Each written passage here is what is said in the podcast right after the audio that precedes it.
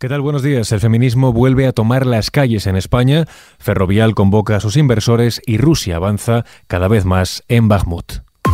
ISFM Noticias con Jorge Quiroga. Hablamos del 8M, el feminismo vuelve a tomar las calles a pesar del enfrentamiento político, un clamor único. Hay que seguir luchando por la igualdad, pero con perspectivas y sentires diferentes. En Madrid, cerca de 30.000 mujeres, 17.000 eh, en la manifestación convocada por la Comisión 8M, cercana a Podemos, y 10.000 en la del movimiento feminista de Madrid, han tomado el centro de la capital para reivindicar sus derechos en el Día de la Mujer.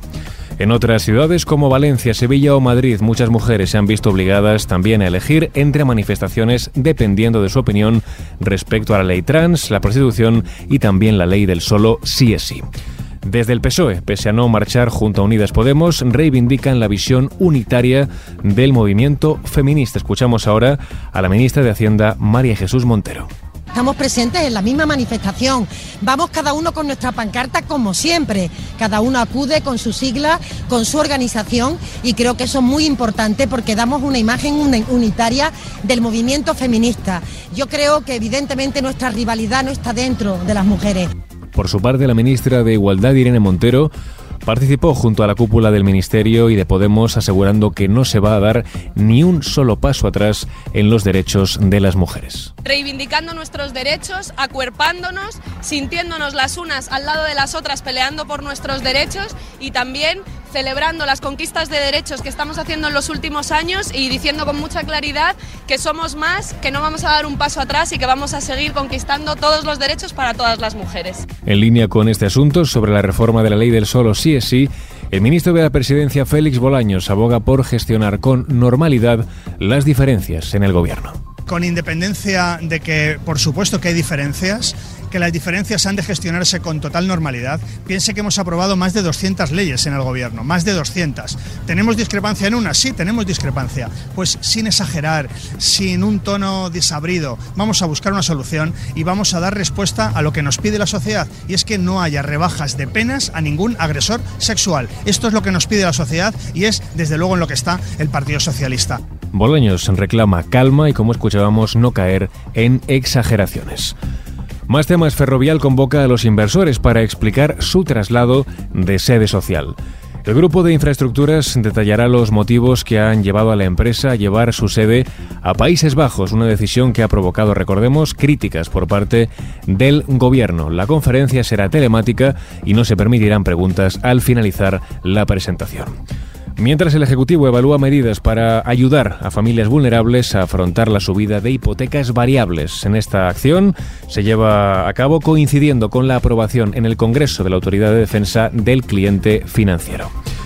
Más temas, los letrados judiciales se manifiestan en Madrid tras ah, más de un mes y medio de paro. Reclaman mejoras retributivas mientras las negociaciones con el Ministerio de Justicia siguen en punto muerto.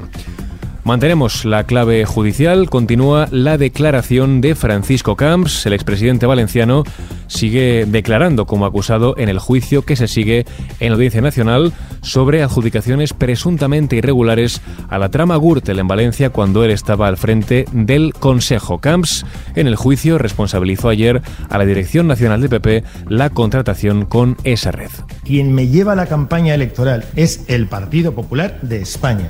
Además, volvió a escuchar la llamada en la que se dirige a Álvaro Pérez alias El Bigotes como amiguito del alma.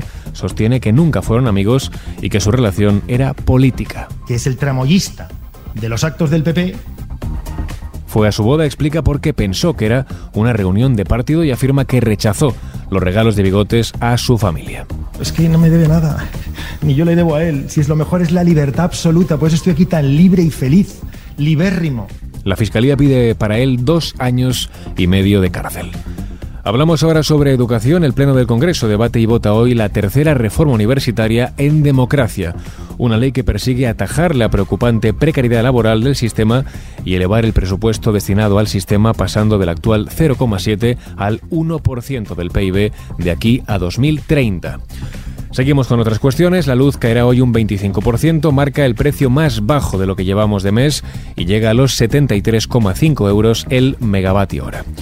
En clave internacional, Estados Unidos y Ucrania valoran nuevas acciones contra las tropas rusas ante la situación en la ciudad de Bakhmut.